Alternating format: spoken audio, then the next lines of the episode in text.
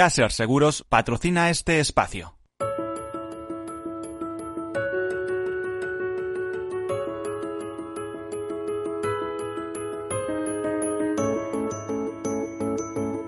Tercer sector, un espacio para la economía social. Un programa dirigido por Miguel Benito.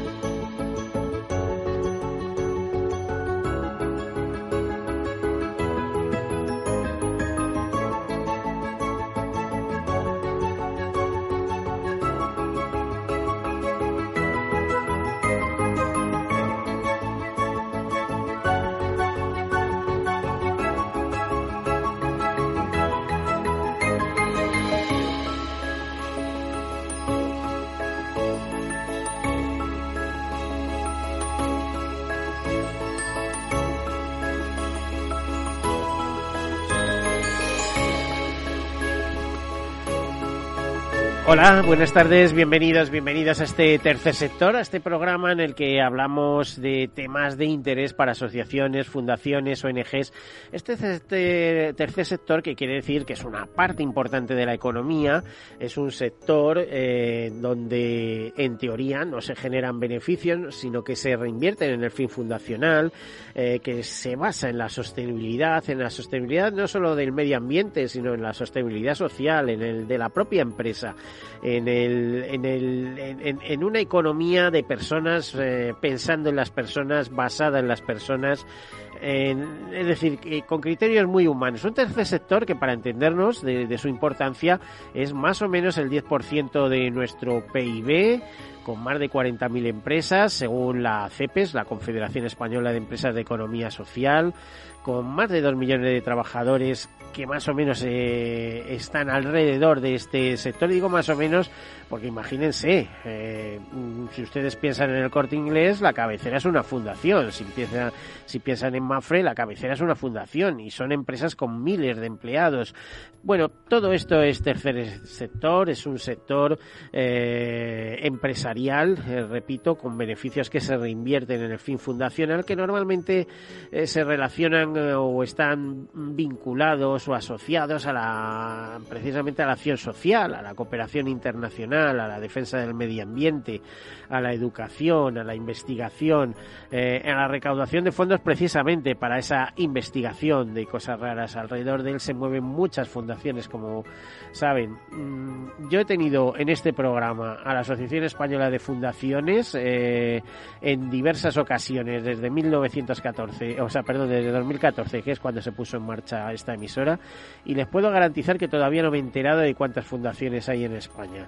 ¿eh? Eh, unas veces me hablan de 6.000, 6.700, 7.000, 8.000 12.000, 10.000, porque claro, entre las activas y las inactivas, dificilísimo decirlo. Pero bueno, pensemos que hay 8 o 10.000 fundaciones, 8.000 activas, 6.000, 7.000 activas y, y ese es una parte de este sector. Pero si nos vamos al tema de asociaciones, se van al registro del Ministerio de Interior de Asociaciones y hay miles y miles, ¿eh? sobre eh, probablemente alcancen el millón entre activas y bueno, si ya hablamos de inactivas ni se pueden imaginar. Bueno, todo esto es el tercer sector. Hoy es un día muy especial. Vamos a comenzar comentándoles algunas notas de actualidad y a continuación eh, nuestros temas, porque es un día tan señalado que ha sido imposible eh, tratar un solo tema. Ya verán por qué. Comenzamos.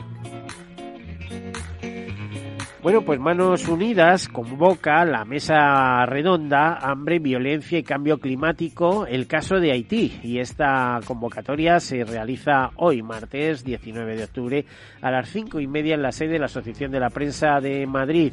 Y esto se hace pues con los motivos en días pasados de Días Internacionales de la Alimentación y de la Erradicación de la Pobreza. Eh, ponen como ejemplo que el encuentro sobre Haití, eh, en este encuentro varios expertos reflexionarán sobre el aumento del hambre y la pobreza en el mundo, haciendo hincapié en problemas como conflictos y cambio climático. Ya saben, esto se puede seguir en presencial en la Asociación de la Prensa de Madrid, Claudio Colla 98, online. ¿eh? Y les voy a dar un teléfono para preguntar para aquellas personas que tengan interés en seguirlo online.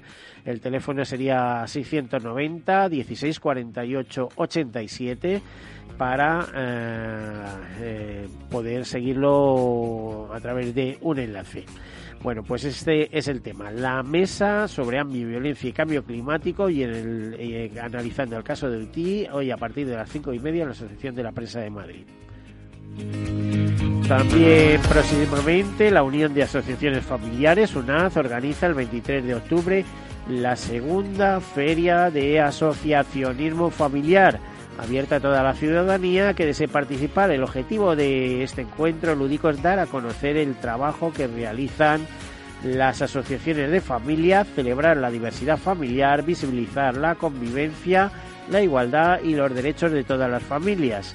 Eh, durante cuatro horas, este 23 de octubre, se desarrollarán tres talleres a través de dinámicas, ejercicios creativos, juegos expresivos y teatrales y además contarán con cuentacuentos, música, magia y otros espectáculos. Ya saben, la Unión de Asociaciones Familiares, 23 de octubre, segunda feria de asociacionismo familiar. Bueno, SEO Life, ya saben, la primera eh, eh, organización ecologista de nuestro país, por lo menos en antigüedad, en la Sociedad Española de Ornitología, pero junto a otras organizaciones eh, medioambientalistas como Greenpeace, Ecologistas en Acción y Amigos de la Tierra, apoyan la transición energética y demandan una zonificación vinculante para garantizar que su desarrollo proteja la biodiversidad y ponga en el centro a las comunidades locales. Esto es uno de los mensajes importantes, al igual que eh, SEO solicita la declaración de impacto ambiental desfavorable para las plantas fotovoltaicas de Guadarrama y reitera que los mapas de sensibilidad sean vinculantes porque concretamente las plantas fotovoltaicas Guadarrama 1, 2 y 3 que pretenden construirse en una zona de alta sensibilidad según los mapas del Ministerio para la Transición Ecológica y el Reto Demográfico pues eh, convertirían en un monstruo determinadas zonas que eh, tienen diversos tipos de protección eh, tal. De hecho, se dice que el proyecto se sitúa en un espacio entre las provincias de Madrid y Toledo donde habitan gran cantidad de aves esteparias como sisones y otras especies amenazadas como el águila imperial ibérica y el buitre negro. De ahí que el, sábado pasado pues hubiera una manifestación en Madrid que convocaban más de 170 asociaciones y organizaciones eh, ecologistas en las que se decía que transición energética sí, pero no así. Es decir, eh, hay que apostar por las energías renovables, pero no tenemos que destrozar ni el campo ni el paisaje para eso, porque si no, pues, pues, pues vaya negocio hacemos. Y además, eh, la Sociedad Española de Ornitología solicita al presidente de gobierno que, que lidere el camino para convertir el derecho al medio ambiente en un derecho humano universal. Bueno, esto enlaza perfectamente con algo que hablábamos hace unas semanas, que es la campaña eh, Stop Ecocidios, eh, que al final verán cómo sale adelante, porque se está implicando todo el mundo, desde el secretario general de Naciones Unidas hasta la orientación que ofrece la Iglesia, el Papa en concreto, sobre la defensa del medio ambiente.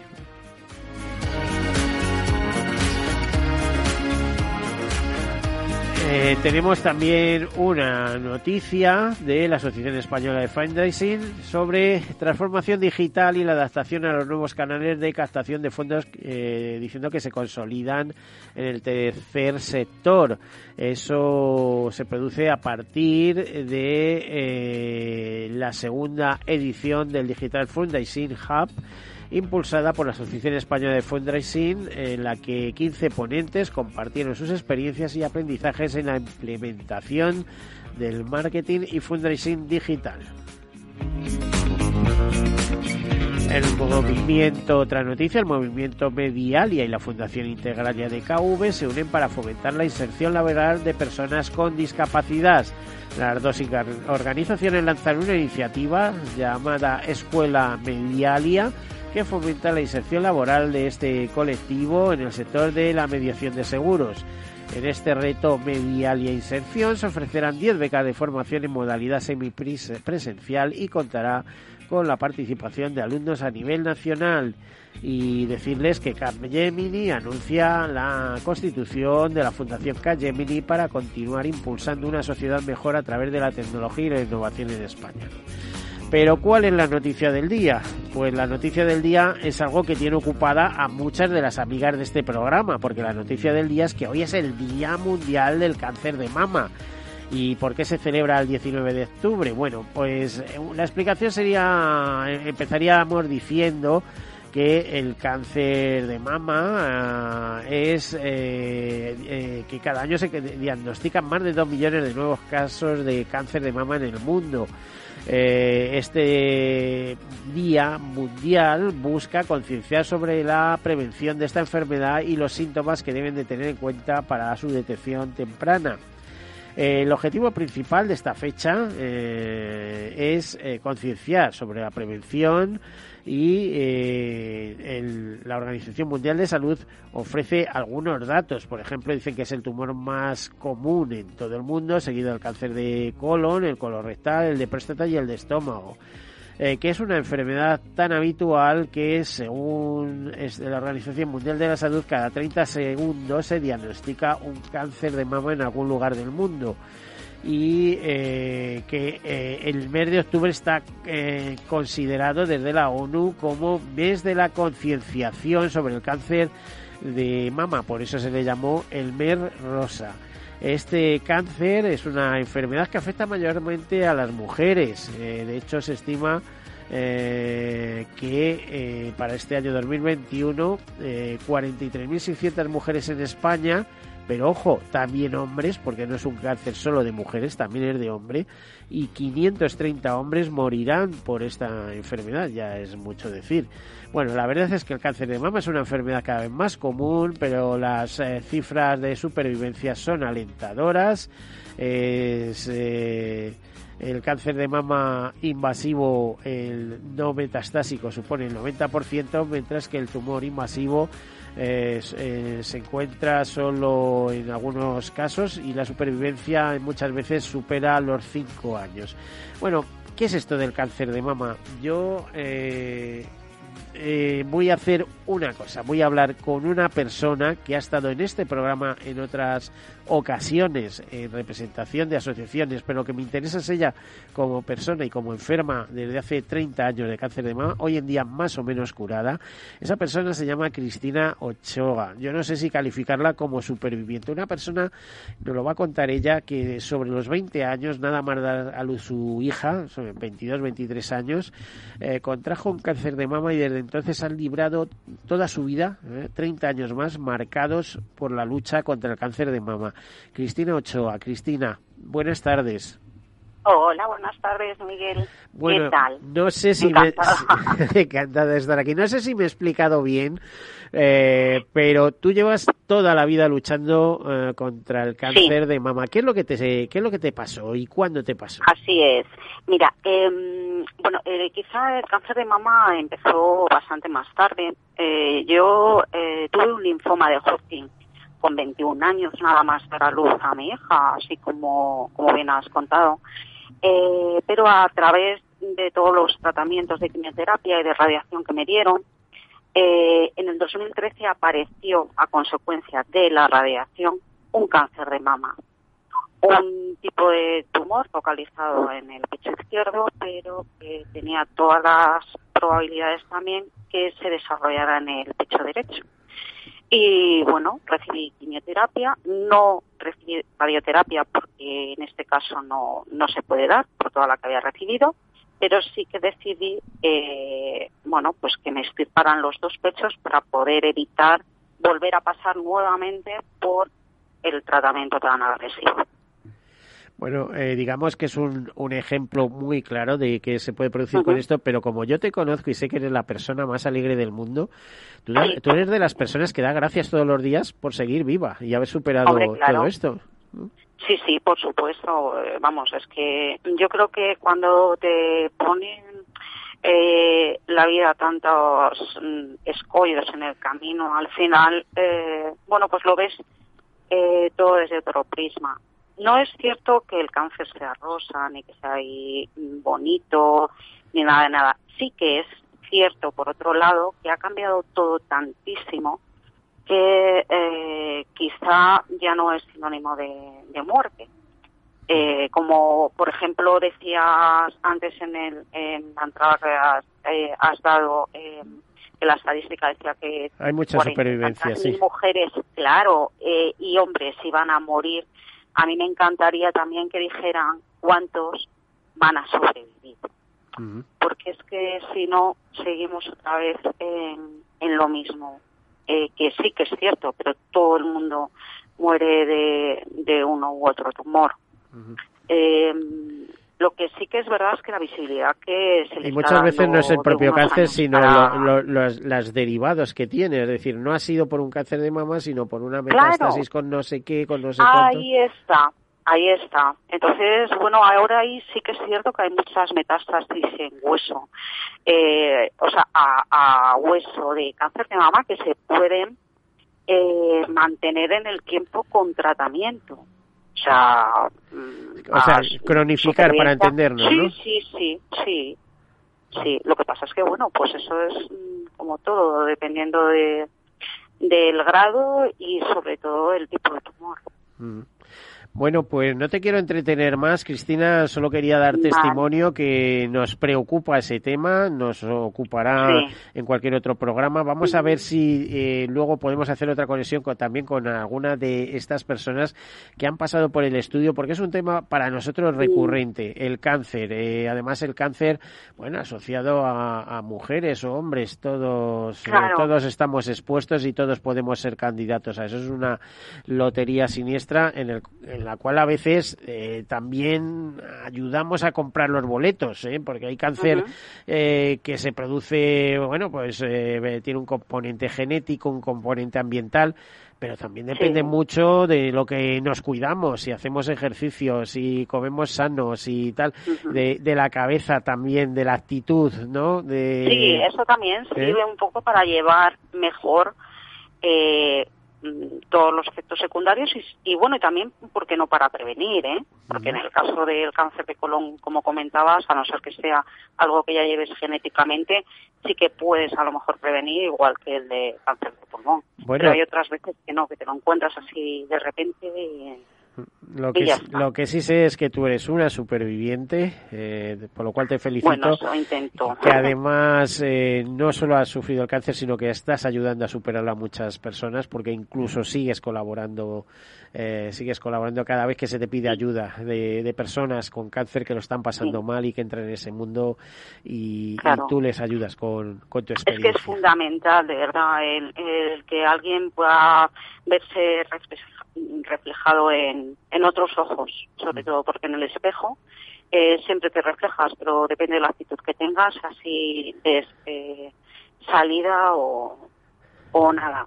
Bueno, muchas gracias, Cristina, Cristina Ochoa. Hasta la próxima. Venga, un saludo. Un Hasta luego. Un saludo, chao. Bueno, y cambiamos de tema. Hoy es un tema, teníamos previsto, teníamos en la agenda otro tema, pero es que, claro, el 19 de octubre hay que hablar algo del, del cáncer de mama. El otro tema que nos interesa y mucho es eh, qué ocurre en Tierra Santa, qué sabemos de Tierra Santa, qué nos enseñan desde Tierra Santa o cómo los conocimientos de Tierra Santa de repente se trasladan a España porque tenemos una serie de personas, no muchas, muy elegidas, muy escogidas, son auténticos privilegiados, señalados por la providencia, eh, diríamos, ¿no?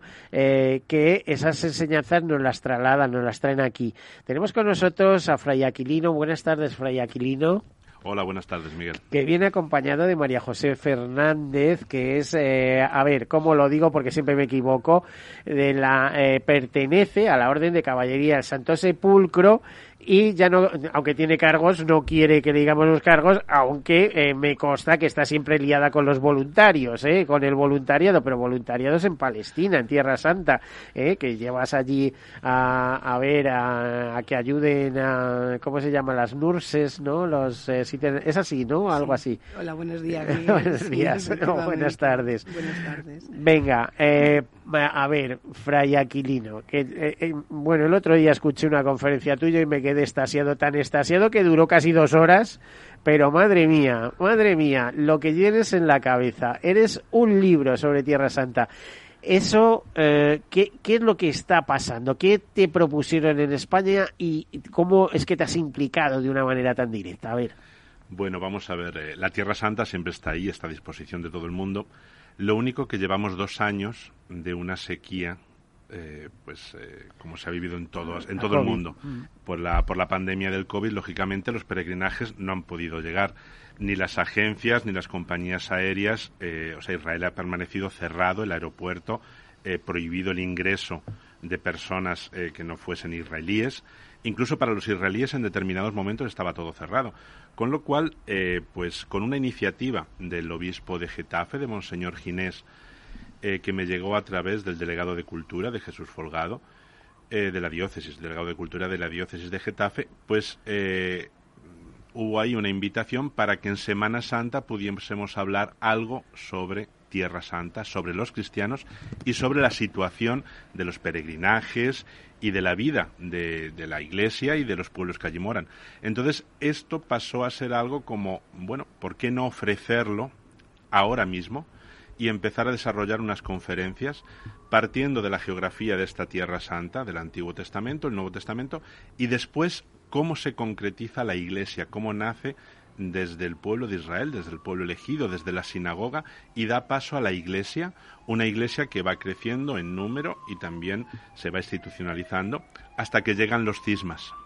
Y entonces esa separación de la iglesia y después ver concretamente, aquí entrará también eh, María José, que nos iluminará sobre las instituciones eh, que hay en Tierra Santa, vamos a ver cómo está la iglesia viva en esta tierra.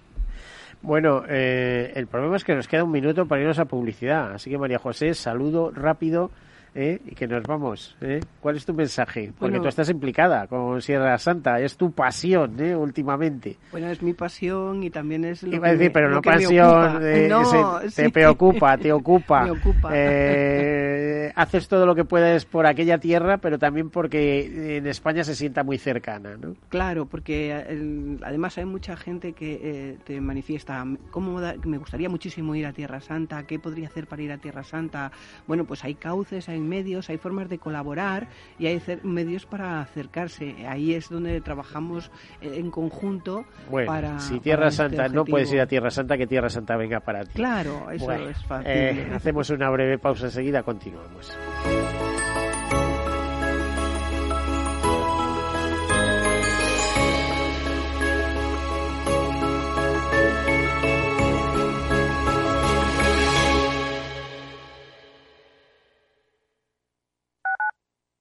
Tu radio en Madrid 105.7, Capital Radio. Memorízalo en tu coche.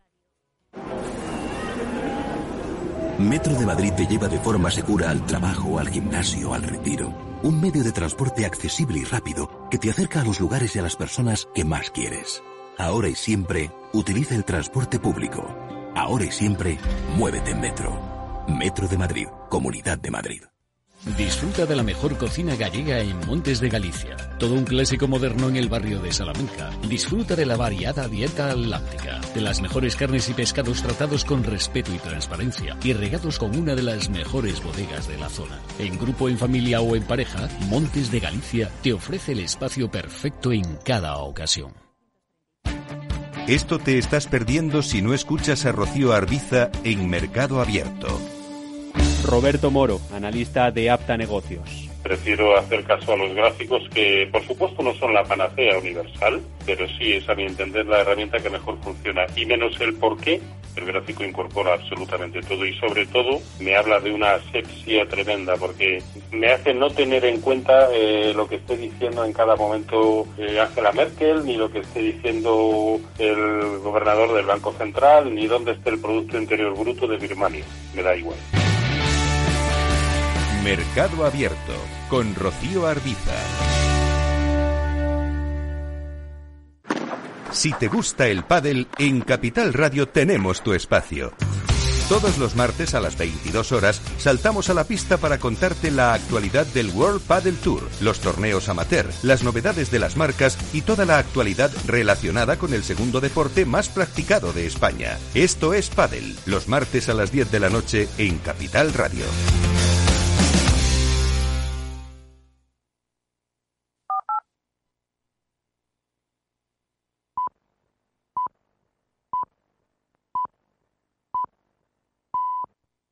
Tercer sector, un espacio para la economía social. Un programa dirigido por Miguel Benito.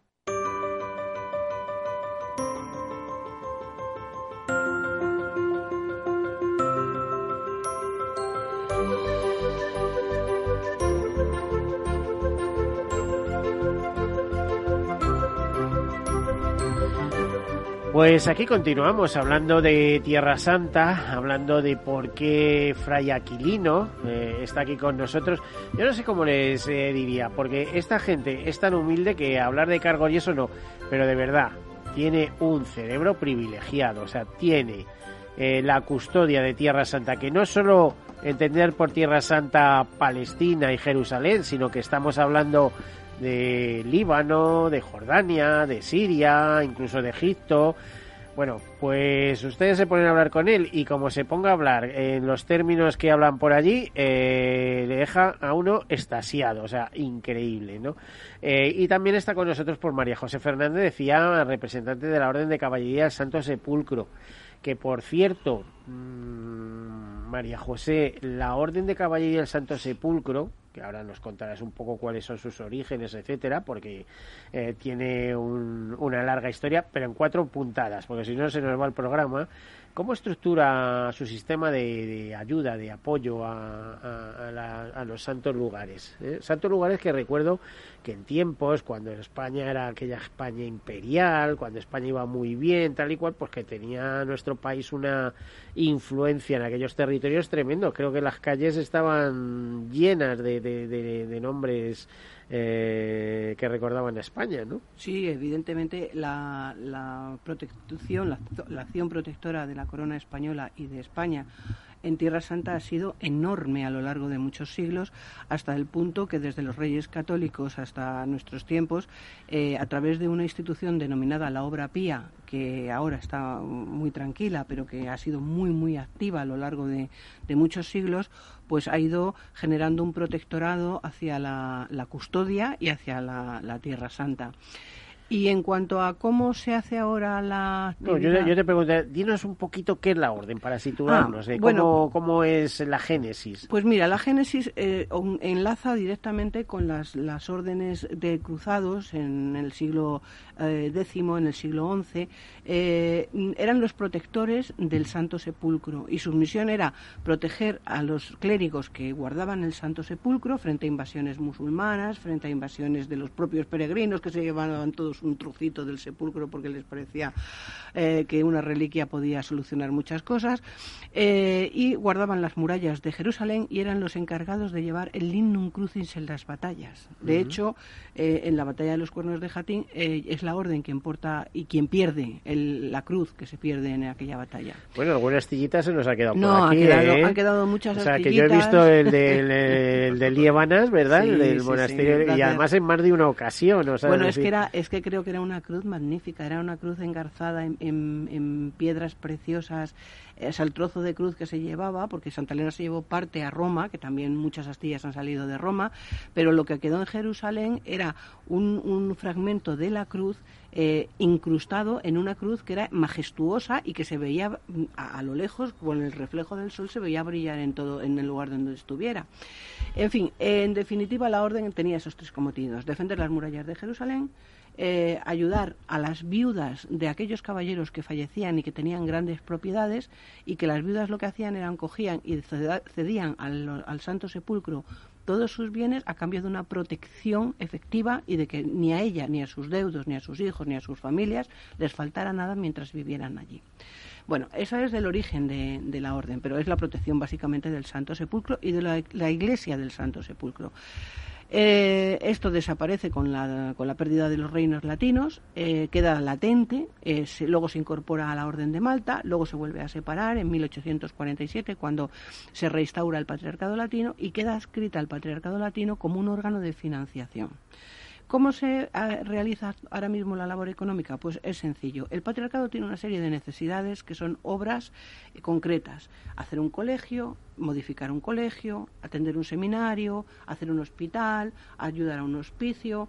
Entonces, ¿qué es lo que ocurre? Hay 40 o 50 proyectos. De esos 40 o 50 proyectos, el gran magisterio de la orden decide cada año qué proyectos va a tomar bajo su protección y luego los distribuye entre las lugartenencias de los 60 países que, eh, estamos integrados dentro de la orden, 30.000 miembros a lo largo de todo el mundo, y cada lugartenencia recibe la asignación de uno o dos proyectos, con lo cual todo lo que recaude, todo lo que obtenga, va a ir a esos proyectos. En el ¿Eh? caso de España, ¿qué os ha tocado? Pues nosotros hemos, eh, hemos hecho un colegio, hemos ampliado, duplicado un colegio en, en Jordania últimamente para recoger a todos los refugiados que venían de Irak, de los países, o sea, de, Eritrea, de todos esos niños que, que, necesitaban reincorporarse en un sistema educacional acogido en Jordania para que les puedan seguir dando educación y puedan tener dando educación. Hemos aportado también. Por cierto, y esto es importante dejarlo bien claro, no tiene que ser bajo perspectiva de religión católica, sino que se les presta educación en su idioma y bajo sus creencias. Vamos a ver, eh, mm, por supuesto, normalmente en los colegios y en los centros educacionales el 60-70% es musulmán y el 30-40% es cristiano, porque cristianos quedan muy pocos y cada vez van quedando menos. a ver, se dedican, bueno, eh, Fray Aquilino nos contará alguna experiencia ahora, pero vamos, eh, se las está empujando mucho a los cristianos allí. ¿eh? Ya, pero es precisamente la custodia el patriarcado los que mantienen la, diócesis y, apoyan a los cristianos que están allí. Lo que pasa es que la presión que tienen por parte del Islam y por parte del territorio del gobierno israelí es cuanto menos mejor. Entonces la gente se va, ya hay muchos asentamientos cristianos, palestinos cristianos en toda Hispanoamérica, en Canadá, en Estados Unidos, que es donde han ido inmigrando. En Francia también. en Francia también. Bueno, sí, en Francia los costos, efectivamente. Eh, y entonces, pues, ¿qué ocurre? Pues que si la familia está saliendo adelante en otro país y ofrecen la posibilidad de, abandonar muchas veces situaciones que son verdaderamente límites para sobrevivir en esos territorios en donde son tan hostiles con los cristianos, pues se van marchando. Por eso, mm. tanto el patriarcado como la custodia hacen esfuerzos hasta, hasta límites insospechados para ayudar a las familias jóvenes para que se queden allí, para que tengan trabajo, para que tengan un medio de vida, para que sus hijos puedan seguir viviendo en el país de sus raíces. Fray Aquilino, ¿qué es la custodia de Tierra Santa? Porque yo, eh, como he tenido la suerte de compartir algún programa contigo, eh, ya más o menos estoy enterado, pero no todo el mundo sabe lo que es la custodia de Tierra Santa. Sí, bueno, la custodia es una entidad de la orden franciscana, o sea, nosotros somos franciscanos, fundados por San Francisco y como los mismos franciscanos que encontramos en España, pues no sé, en conventos históricos como San Francisco el Grande, aquí en Madrid. San Francisco, él va a Tierra Santa también, pero sobre todo en el año 1217, en el primer capítulo que tiene la orden en sí, eh, crea la provincia de Ultramar, que comprende los territorios que hoy forman la custodia. Egipto, Palestina, Israel, eh, Jordania, Siria, también Chipre, Rodas, incluso Constantinopla. Entonces, la custodia es una provincia franciscana que está en todos estos países, con lo cual, digamos que eh, no solamente es el patriarcado latino que está en Jordania, Palestina, Israel, sino que tiene otros territorios. Y lo que venimos haciendo es un poco lo que ha descrito María José.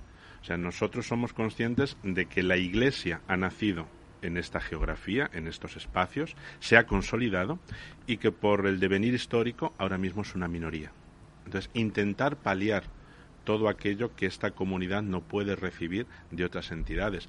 Escuelas, eh, crear casas, hospitales en Siria, por ejemplo, dispensarios, todo lo que sea necesario para que un cristiano tenga una vida digna y pueda elegir o vivir en la tierra donde ha nacido o emigrar, porque es su libertad siempre. Pero tú sabes que la situación es muy complicada. Por, por ejemplo, Líbano era un país cristiano, además con bueno con protectorado francés, creo que incluso igual que, que Siria, si no me equivoco.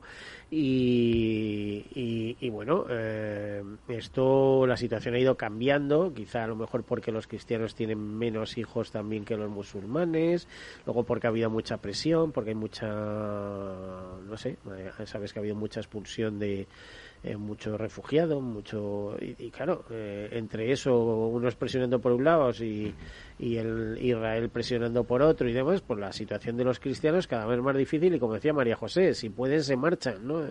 Sí, yo creo también porque tengo la, la experiencia de vivir en Siria, de vivir en Líbano, en Palestina, en Israel, en Egipto.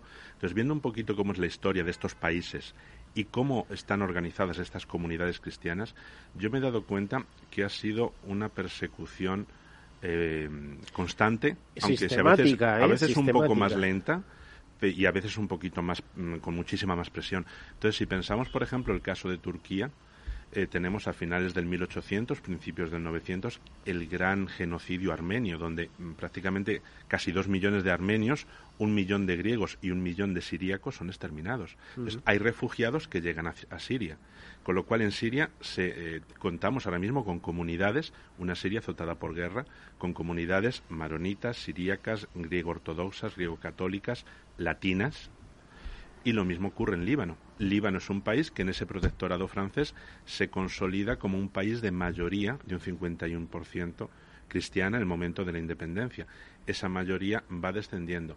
También es verdad, como ocurre en Palestina, en los años 60, cuando llegó Pablo VI, teníamos 400.000 cristianos en Palestina. Ahora apenas son 115.000.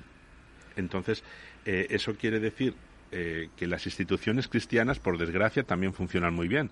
Como los colegios dan mayor educación y hay becas universitarias, los jóvenes, hombres jóvenes, emigran, tienden a emigrar. Entonces, en estos países tenemos ahora mismo una despoblación cristiana en Siria, un Líbano que tiene más habitantes en su diáspora que dentro del país, con lo cual el número de cristianos también es muy grande. Fíjate que el Líbano, la Suiza de Oriente Medio se la llamó. Exactamente, no solamente por la cantidad de bancos, sino por la cantidad de intelectuales eh, y de gente, pues de arquitectos, de ingenieros que el Líbano había preparado.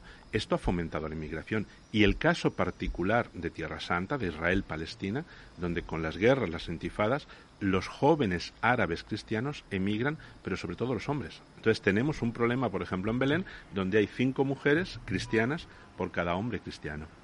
Entonces esto aboca también a que en un matrimonio mixto con musulmanes, por ley, los hijos tienen que ser musulmanes. Entonces hace que el número de cristianos disminuya siempre en estas zonas. Bueno, pues en ese sentido, negro panorama, diríamos, ¿no? Bueno, si lo vemos de una perspectiva ecuménica, lo mismo da, o da lo mismo, ¿no? Pero la influencia es la influencia. De todos modos, me consta que los franciscanos no vais a dejar nunca aquello. ¿eh? No, nosotros no lo dejaremos porque también eh, es, que, es, que, dejáis de ser orden ese día. no, como, como yo decía al principio, eh, también, eh, primero porque es un mandato de la, de la Santa Sede. O sea, son los papas los que nos dan a nosotros la custodia de los santos lugares, la que nos dicen que tengamos que estar ahí. No solamente los papas, pues como Clemente V, eh, Clemente VII, sino también eh, el Papa Benedicto, Juan Pablo II y el Papa Francisco. O sea, yo recuerdo la frase de Benedicto en Nazaret, en nuestro refectorio, ¿no? diciendo que vosotros custodiáis, habéis custodiado, custodiáis y tenéis que seguir custodiando los santos lugares y la gente que vive alrededor de estos santos lugares. Entonces, eh, para nosotros esta es la misión y es muy clara. Bueno, tú eres franciscano con voto de pobreza, etcétera, pero sin embargo eh, tienes una gran riqueza intelectual y de otro tipo, porque tu pasión eran las lenguas semíticas y de repente te vas a estudiar allí es donde aparece todo, ¿no? Sí, eso es el, el devenir histórico personal también, ¿no? que es importante, porque cuando uno cuenta su historia, ayuda a apuntalar la, la historia de todos aquellos lugares. Vamos a ver, yo, como todo joven, pues con un poquito de inquietud también y, y que ve un poco las cosas medianamente claras, eh, pues eh, empecé a estudiar, no sé por qué, pues elegí precisamente la rama de la filología semítica, estudios árabes e islámicos y después también... Pues porque te iban las cosas raras, ¿no? Bueno, porque, no son tan raras, son parte de nuestra cultura. O, Yo solo otros se cogen también. el inglés o hacen filología hispánica, pero bueno, una filología basada en eso, pues... Claro. Sí, sí, y también tomé después la, la rama de, de, la filología hebrea y aramea. Y es ahí cuando me conceden una beca en el Departamento de Estudios Hebreos y Arameos de la Complutense y llego a estudiar a la Universidad Hebrea de Jerusalén. Si, ahora mismo tuvieras que definir cuál es la situación de aquellos lugares, es verdad que eh, los cristianos están en retroceso, etcétera, pero ¿hay, ¿hay motivos para algún tipo de esperanza? O, por ejemplo, a Israel solo le interesan los cristianos cristianos en general, no vamos a decir católicos o protestantes, sino cristianos, solo les interesa desde la perspectiva de turística, ¿no? de, de recurso económico. No, eh, yo quiero puntualizar aquí una cosa que es muy importante. Nosotros tenemos las iglesias locales. Las iglesias locales son iglesias que pueden ser, sobre todo en expresión árabe, toda Palestina, Jerusalén, en Nazaret también, que se emplea el árabe, pero también están las, las iglesias, digamos, de los recién llegados. Entonces, ahora mismo el número de católicos de rito romano, lo que de, denominamos rito latino, eh, se ha visto incrementado. Solamente en Filipinos tenemos 40.000. Entonces, Israel sí permite esa inmigración. No solamente de trabajadores puntuales de Israel, eh, de Filipinas, perdón, que son 40.000, de la India, que son más de 10.000, sino que muchos de estos trabajadores tienen ya nacionalidad israelí porque se han casado con israelíes y sus hijos han sido bautizados cristianos. Con lo cual hemos tenido también que desarrollar eh, el actual patriarca de Jerusalén, Monseñor Pierre Batista Pizzaballa, que es franciscano. Él inauguró en los años eh, principios del año 2000, 2000, sí, en el año 2000, inauguró eh, la llamada Kehilá, la iglesia de expresión hebrea en Jerusalén. Uh -huh. Entonces, estas iglesias, sobre todo en Tel Aviv, en Jerusalén, en Jafo, en Beersheba. Estas iglesias lo que hacen también es dar un servicio y congregar a estos cristianos que han venido a vivir a Jerusalén para que también sus hijos, que son ciudadanos israelíes, hablan hebreo y están en escuelas con un calendario festivo hebreo, no olviden sus raíces cristianas y puedan vivir el cristianismo. Entonces, si de una parte tenemos esta inmigración exterior buscando vida, un, mejorar las condiciones de vida, también hay una parte de inmigración que viene desde fuera adentro y que de alguna forma está creando estas comunidades mixtas. Mm. Bueno, y además Israel, sabes que mm, eh, hay mucha inmigración de América Latina, lo que pasa que suelen ser judíos, eh, eh, pero habrá de todo. Desde luego en Israel no es un país que un español se pase y le siente extraño, porque es que va a estar escuchando español en cada esquina. Claro. Sí, yo creo que también eh, esa inmigración de América Latina, de judíos, sobre todo de Argentina, de Perú, pero también, eh, por ejemplo, yo he encontrado... México. Y he encontrado muchos de Turquía, de Sarajevo, que hablan sefardí, uh -huh. que hablan este español, este ladino, que también se ha hablado mucho. Eh, y entonces yo creo que es muy importante que nosotros nos demos cuenta, eh, yo como misionero católico, franciscano que vivo en Tierra Santa, no estoy allí para bautizar a todo Israel. Estoy allí también, primero, para dar un testimonio de Cristo y para establecer puentes, diálogo, para ver lo que entre todos podemos construir. Esto es muy importante porque el mismo San Francisco, en la Quinta Cruzada, fue al encuentro del musulmán, del sultán, que era el enemigo, y estableció una relación de amistad y de sinceridad en el diálogo. A ver, Aquilino, no me extraña que te hagan venir a España y te hagan trabajar en la diócesis de Getafe, porque es que eh, puede ser todo lo descreído que quieras, pero eh, te sientas enfrente de ti, te empiezas a escuchar y demás, y te das cuenta que hay un hecho histórico que es ineludible, que es todo lo que hay. Y luego también eh, un acompañamiento espiritual, que luego ya eso cada uno cree lo que cree, ¿no? Pero eh, que es difícil ver eh, como una persona tan versada y tan formada, mmm, no te llega adentro, ¿eh? Eh, te lo digo, ¿eh? te lo digo porque cuando he escuchado tus vídeos, que por cierto los vas eh, espaciando, ¿no? Que son Sí, vídeos sí, de sí. más de una hora, ¿no? Que son auténticamente magistrales. Si alguien quiere acceder a estos a estos vídeos donde explicas eh, qué es Tierra Santa, cuál es su historia, cuál es su importancia eh, para nuestra civilización, ¿no? Para, así decirlo, ¿dónde los puede localizar? Pues mira, eh, nosotros estamos haciendo eh, estas conferencias a través de Zoom, pero después las colgamos también en YouTube para que la gente las pueda ver. Entonces, hemos empezado el 6 de octubre. La siguiente va a ser mañana, el día 20. Entonces, alternamos un miércoles sí, un miércoles no. Con lo cual, el 6 y 20 de octubre, el 3 y 17 de noviembre, el 1 y el 15 de diciembre. La gente únicamente pueden verlo, si quieren verlo en YouTube, únicamente tienen que buscar Geografía de la Revelación o buscar Centro Tierra Santa, Revista Tierra Santa en YouTube y ahí aparece el canal. Pero con escribir Geografía de la Revelación, ahí lo encuentran. Si quieren verlas en directo eh, a través de Zoom, basta que escriban un mail a tierrasanta.suscripciones arroba gmail.com. Bueno. Todo junto, tierrasanta.suscripciones arroba gmail.com y les enviaremos la dirección de Zoom para que ellos puedan ver en directo y también hacer alguna pregunta que nos cuesta responder porque son muchísimas. Iremos mandando mails o aclarando por ahí. Bueno, yo lo que puedo decir a nuestros oyentes, y yo les digo que soy bastante, pues no sé cómo diría, ¿eh? Eh, libre pensador, vamos a ponerlo. Soy bastante libre pensador, entre, entre comillas. Eh, el ver al, al padre Aquilino en YouTube, en ese vídeo de YouTube, bueno, me, me, me pareció de lo más interesante. O sea, qué manera de explicar. Esto, vamos, eh, equivale, eh, no sé qué les diría, un trimestre eh, en un colegio, una conferencia. O sea, que no quiero ni pensar lo que sea, lo que debe ser o lo que debe significar ver la serie com- com- completa. Aparte de eso, Aquilino, habéis tenido mucho éxito, ¿no? Bueno, yo creo que sí. O- Eh, ¿Os habéis sorprendido de alguna manera? Sí, sí, sí, porque eh, mira, para mí ha sido una sorpresa de pronto que llegasen suscripciones o inscripciones, todo es gratuito, tengo que decirlo, todo lo hacemos de forma gratuita, pero que llegasen inscripciones desde Filipinas, desde Angola, desde Mozambique, entonces no solamente países de lengua española.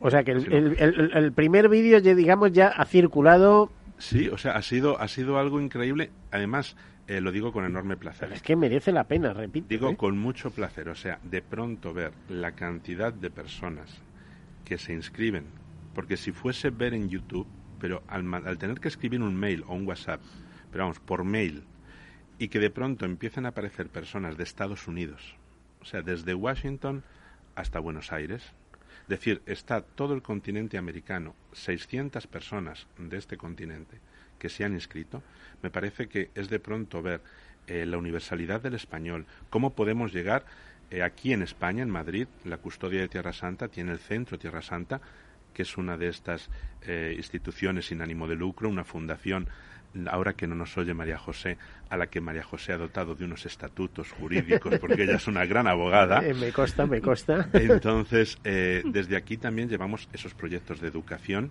financiando las escuelas de Siria, de Líbano, de Palestina, de Israel, y además editamos la revista Tierra Santa, que cumple un siglo, y es sobre todo a través de esta, eh, de esta vertiente cultural en la que nosotros hemos querido poner estas conferencias junto a la diócesis de Getafe y hacer partícipe de ellas pues a todo el mundo. Está también la Orden Ecuestre del Santo Sepulcro, que eh, también en, en el link que les vamos a suministrar pues para que puedan ponerlo. Entonces, es intentar sumar toda la ayuda para que la gente que no ha podido peregrinar tenga una ventana abierta a Tierra Santa, pueda acercarse a Tierra Santa y al mismo tiempo que todos los cristianos sintamos como nuestras raíces son muy profundas dentro de la historia no solamente del cristianismo, sino también del judaísmo, porque los profetas, los ungidos del Antiguo Testamento nos pertenecen a nosotros como patrimonio espiritual y es la base de nuestra religión cristiana. Entonces, acercar todo eso a este público a través de estas conferencias. Si a la gente le gusta, pues pueden seguirnos después porque les enviaremos gratuitamente algunos artículos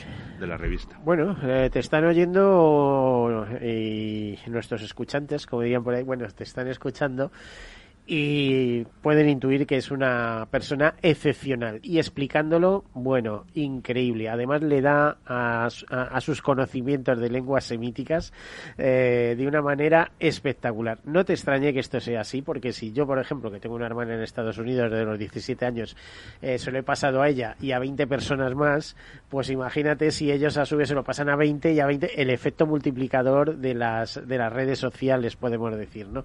El enlace. Es decir, eh, no solamente sorprendido, es que es muy útil lo que estáis haciendo. Yo no había visto nada igual, ¿eh? Y fíjate que conocía la revista Tierra Santa. ¿eh? No sé. Y todo empezó por una idea de la diócesis de Getafe. Sí, para, para hacer una intervención cerca de Semana Santa, en los días antes de Semana Santa, pues para hablar un poquito eh, también lo que estaba diciendo María José. Hay que tener en cuenta siempre que la Iglesia del Medio Oriente, desde los tiempos de los apóstoles y de San Pablo, es una iglesia pobre. Es una iglesia eh, de minorías, es una iglesia donde no se puede vivir del cepillo cotidiano del domingo. Es una iglesia que tiene que invertir a fondo perdido en crear escuelas, en mantener escuelas. Eh, María José hablaba de las escuelas del patriarcado latino que engloban las de todos los grupos cristianos, la custodia incluida. Nosotros llevamos 14 escuelas en Medio Oriente, desde el jardín de infancia hasta lo que era el antiguo COU, 500 eh, becas universitarias al año. Entonces, mantener todo eso se hace con la caridad de todo el mundo. Y eso, fíjate, aunque no sean de religión católica, cristiana, que sean de otras religiones, cuando una persona estudia, se hace ingeniero, tal, se acuerda de quién le dio los medios, de quién facilitó los medios. O sea, existe un clima de comprensión hacia, hacia el otro, hacia el teóricamente el diferente, que no son indiferentes, es que somos muy iguales, es que nos parecemos todos, es que lo demás es que te lo inculcan, como aquel que dice. Por Mira, Miguel, aunque hoy sea el día en el que todos tenemos que recordar a, todas las personas, mujeres y hombres, eh, pues que, padecen este cáncer de mama, eh, desde luego la peor enfermedad es la intolerancia y es el odio. Y el único remedio es la educación a través de las escuelas, de la convivencia cotidiana entre jóvenes católicos, eh, griegos ortodoxos, armenios ortodoxos, musulmanes, alagüíes, chiíes, sunníes, judíos, askenasíes y sefardíes. Cuando todas estas personas, estos niños, están educados a convivir con gente de otra religión, se dan cuenta que verdaderamente somos seres humanos, hombres y mujeres, y que somos iguales. Cuando nosotros en el Instituto Magnificat que es el conservatorio que tiene la custodia en Jerusalén, tenemos profesores y alumnos cristianos, musulmanes y judíos. Y se ve de pronto la preocupación porque con el cierre de los checkpoints, de las fronteras, digamos, entre Palestina e Israel, los niños palestinos no podían llegar a Jerusalén. Y entonces los profesores judíos, profesoras judías, van a las casas de estos niños a conocerles, con mucho miedo, pero de pronto se sienten acogidos por esas madres, por esas abuelas, y se dan cuenta de que verdaderamente esos muros de separación eh, lo único que hacen es, es, una herida, una herida muy grande que no cicatriza nunca. Yo creo que esto es lo más importante de la educación. Bueno, pues no nos da para más, así que María José Fernández, eh, despídete. Bueno, pues nada, escuchando a Aquilino, pues efectivamente sabemos mm, que Tierra Santa es eh, quizá el lugar de la tierra en, elegida para poder sentar en una misma mesa a un cristiano, a un musulmán y a un hebreo y que consigan entenderse. Bueno, y, más, que se quiera apuntar. Bien, no, sí, pero me refiero a ese Cuidado, que nos quedamos sin tiempo. María José Fernández, eh, representante de la Orden de Caballería Santo Sepulcro. Muchísimas gracias. Padre Aquilino, te esperamos en más ocasiones mientras estés en España te tenemos que exprimir, ¿eh? Te tenemos que exprimir en este programa. Y yo os espero a todos mañana a las siete y media a través de Zoom y después ya colgaremos en YouTube. Eso, Geografía de la Revelación. Muchísimas gracias. Bueno, a todos ustedes, feliz semana. Hasta la próxima.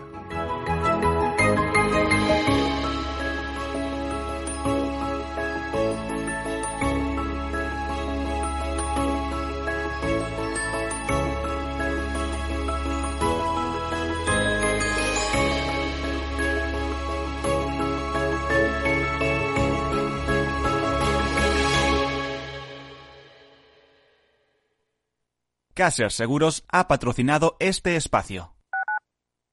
Escuchas Capital Radio, Madrid 105.7, la radio de los líderes.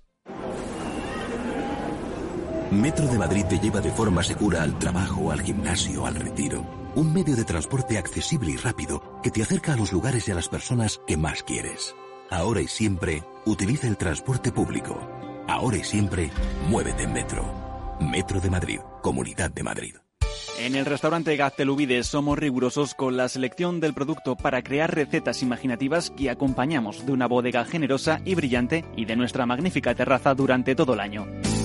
Restaurante Gaztelubide, carretera de La Coruña, kilómetro 12200, La Florida. Teléfono 91 372 8544. Una recomendación del programa gastronómico Mesa y Descanso. Gráficas Naciones. Más de 50 años de experiencia en el sector de las artes gráficas. Apostamos por la última tecnología tanto en impresión offset como en digital y gran formato. Realizamos todo tipo de impresión. Tarjetas de visita, folletos, libros, vinilos, decoración y montaje de stands. Más información en el 91 629 2145 o en gráficasnaciones.es. De la mano de Alejandro Mazón y el equipo de Cuídate Deluxe, llega el chico del chándal a El Balance para ayudarnos a estar en forma y mejorar nuestro bienestar general. Los miércoles a las ocho y media de la tarde en El Balance. Capital Radio. Metro de Madrid te lleva de forma segura al trabajo, al gimnasio, al retiro. Un medio de transporte accesible y rápido que te acerca a los lugares y a las personas que más quieres. Ahora y siempre, utiliza el transporte público. Ahora y siempre, muévete en Metro. Metro de Madrid, Comunidad de Madrid. Capital Radio.